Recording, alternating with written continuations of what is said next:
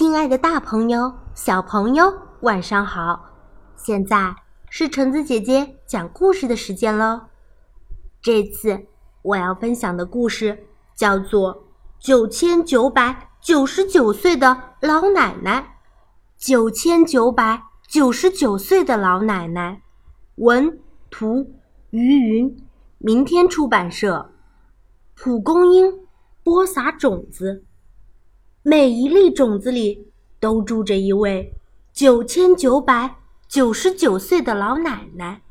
鱼儿产下鱼卵，每一颗卵里都住着一位九千九百九十九岁的老奶奶。鸟儿生下鸟蛋，每一枚蛋里都住着一位九千九百九十九岁的老奶奶。